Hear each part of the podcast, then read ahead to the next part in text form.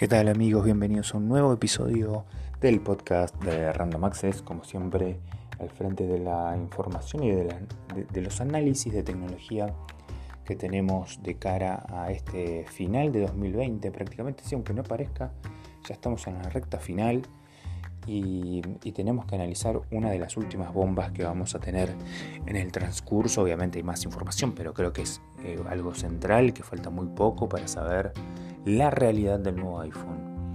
Eh, cuando comenzamos con este podcast, el primero, si no me equivoco, de los podcasts hablaba de si llegaba tarde o no el iPhone con el 5G.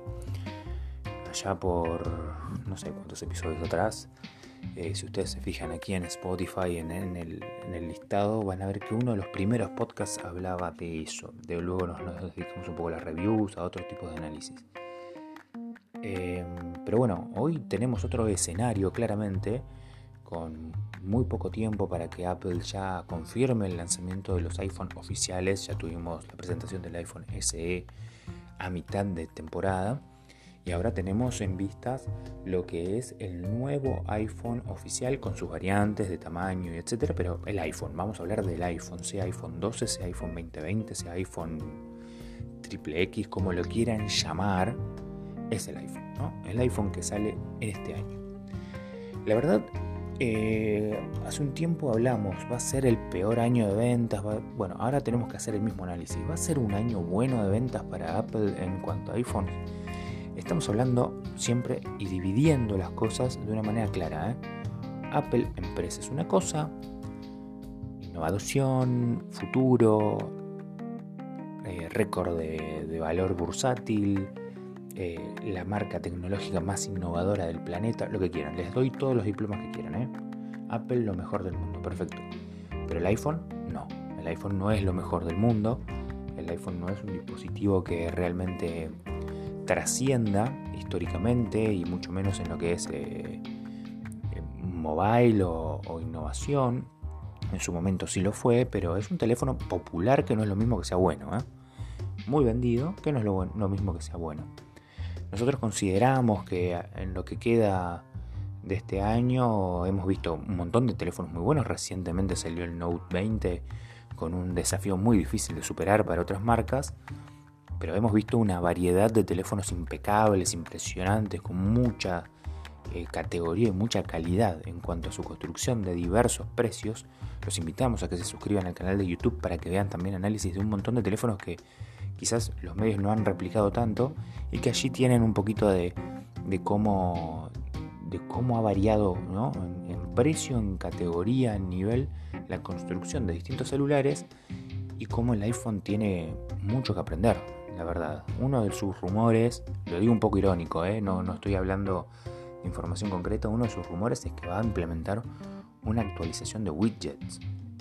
Por favor, o sea, estamos ante una época en donde la prioridad es ver cómo evolucionamos al 5G y muchos al 6G, eh, qué velocidades podemos implementar con los distintos tipos de memoria RAM, si tenemos refrigeración líquida o no en un teléfono, tasa de refresco de pantalla 120 Hz para arriba y Apple pensando en ver si los widgets pueden ser mejores o no. Apple pensando en ver si la tasa de refresco de la pantalla va a llegar a los 60 Hz o no y ver si puede tener un poquito más de 8 GB de RAM el celular. A ver, insisto, es hermoso, bueno no, los últimos son feos, pero es un celular prestigioso, es un celular de marca, es un celular estable, es un celular que tiene un ecosistema muy interesante, pero no son los mejores celulares. Y a mi criterio el nuevo iPhone pinta para no ser más que una gran decepción, excepto que sucedan varias cosas juntas que dudo que sucedan. Primero, que existe un teléfono flexible de Apple. Segundo, que sea una versión 5G bastante avanzada. Tercero, que supere a Samsung con la calidad de lentes que va a proponer y la cantidad de lentes que pueda poner un dispositivo que no creo que sea mayor a 3. Entonces, ya partiendo de esa base, hay tres eh, estigmas que va a tener el equipo nuevo, el iPhone nuevo, sin contar el precio, sin contar la construcción, que los rumores indican que va a ser muy similar, muy similar a un dispositivo, este, ¿cómo podemos decir? Eh, de, un, dispositivo de la generación anterior, pero también que va a ser un diseño, una construcción muy parecida al iPhone 8, eh, si no me equivoco. Son rumores, ¿eh? Estamos hablando sobre rumores. ¿Qué es lo que no tiene que hacer? Es todo esto que estamos mencionando. Ni quedarse atrás, presentar un desafío como la gente en cuanto a construcción o en cuanto a, diseño, eh, presentar algo disruptivo de verdad, no quedarse solo con los servicios. Apple Arcade, que fue un proyecto, Apple Arcade y Apple News, dos proyectos que fueron un fracaso, realmente no tuvieron éxito, no son productos que son masivos o que realmente la gente se desvive por ello. Simplemente presentaron Apple Arcade para molestar a Google Stadia y no funcionó. Eh, o no funciona, quizás, a ver, está vigente, obviamente, siguen desarrollando cosas, pero eh, nadie va a contratar a Apple Arcade para jugar un juego, realmente desvivirse por conseguir un juego como ese, mucho menos vamos a tener en cuenta, eh, no sé, la situación actual de Apple TV News, Apple TV Plus, perdón, que, que, ahí desvaríe. la situación actual de Apple TV Plus habla también a las claras de cómo ha perdido terreno sobre Amazon Prime y sobre este, Disney Plus. Eh, tenemos una actualidad muy fuerte de Netflix, pero que se fue disminuyendo ante el crecimiento de Amazon y Disney Plus. Y con el desembarco de Disney Plus eh, en Latinoamérica ahora en noviembre, Apple TV Plus no tiene lugar, pero ni, loco. Eh, a ver, no está haciendo las cosas mal pero se está quedando atrasado. Creo que es necesario una renovación dentro de la cúpula de Apple. Sí, Tim Cook no es un desastre, no quiero estigmatizar, porque a ver, AirPods, no hay auriculares mejores que los AirPods, o el técnico va a decir, sí, hay un auricular de 15 mil dólares que Perfecto, sí, pero digo, tipo de artículo masivo como es el AirPod, como fue en su momento el iPod, como fue el iPad en su momento, son disruptivos, eh, son mente de Tim Cook reflejada. Ahora, hay un rumor muy fuerte también que son las gafas de realidad virtual que pueden presentar en este momento el equipo de Apple. ¿Será real? ¿Será compatible con los iPhones? ¿Será el salvavidas que necesita eh, Apple para quebrar esa barrera y decir, bueno, aquí dimos el salto y pasamos al frente? ¿Tendrá algo que ver o será un producto individual como es el AirPod, en donde poco importa cómo le vaya o no al iPhone, el AirPod es un estandarte y todo el mundo quiere un AirPod.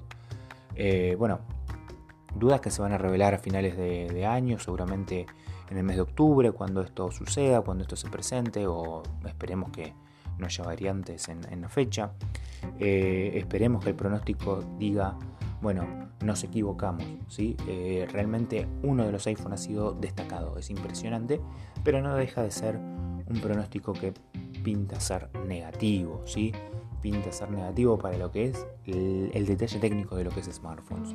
Para nosotros el iPhone no va a ser un producto descollante, va a venir bastante atrás y no es la primera vez, por eso hacemos este podcast, porque no es la primera vez que Apple elige estar atrás de todos. ¿sí? Eh, resignar ese terreno, sacar un producto nuevo pero que no sea descollante solo por el hecho de vender su propia marca.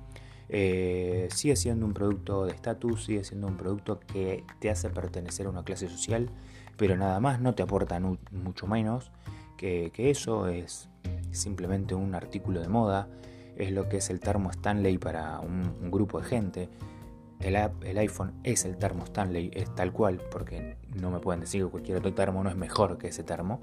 Sin embargo, eh, el marketing hace mucho más que, la propia razón del consumidor. Y bueno, bienvenido sea, por eso Apple es lo que es, ¿no? Eh, así que bueno, creo que las conclusiones están dadas ante este análisis. ¿Podrá quebrar esa barrera con algunas cosas que nosotros creemos que son necesarias para el, para el iPhone 20 o para el iPhone 12?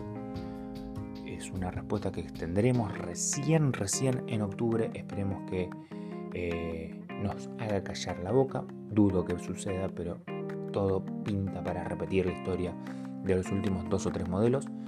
Lo cierto es que los invitamos a suscribirse a nuestro canal de YouTube, a Random Access Noticias TV. Obviamente puedes seguir este podcast en Spotify y también te invitamos a visitar nuestro sitio randomaccessnoticias.com, nuestra web oficial donde tenemos siempre noticias para que vos te actualices. Mi nombre es Juan Morelos, espero en un próximo episodio de este podcast.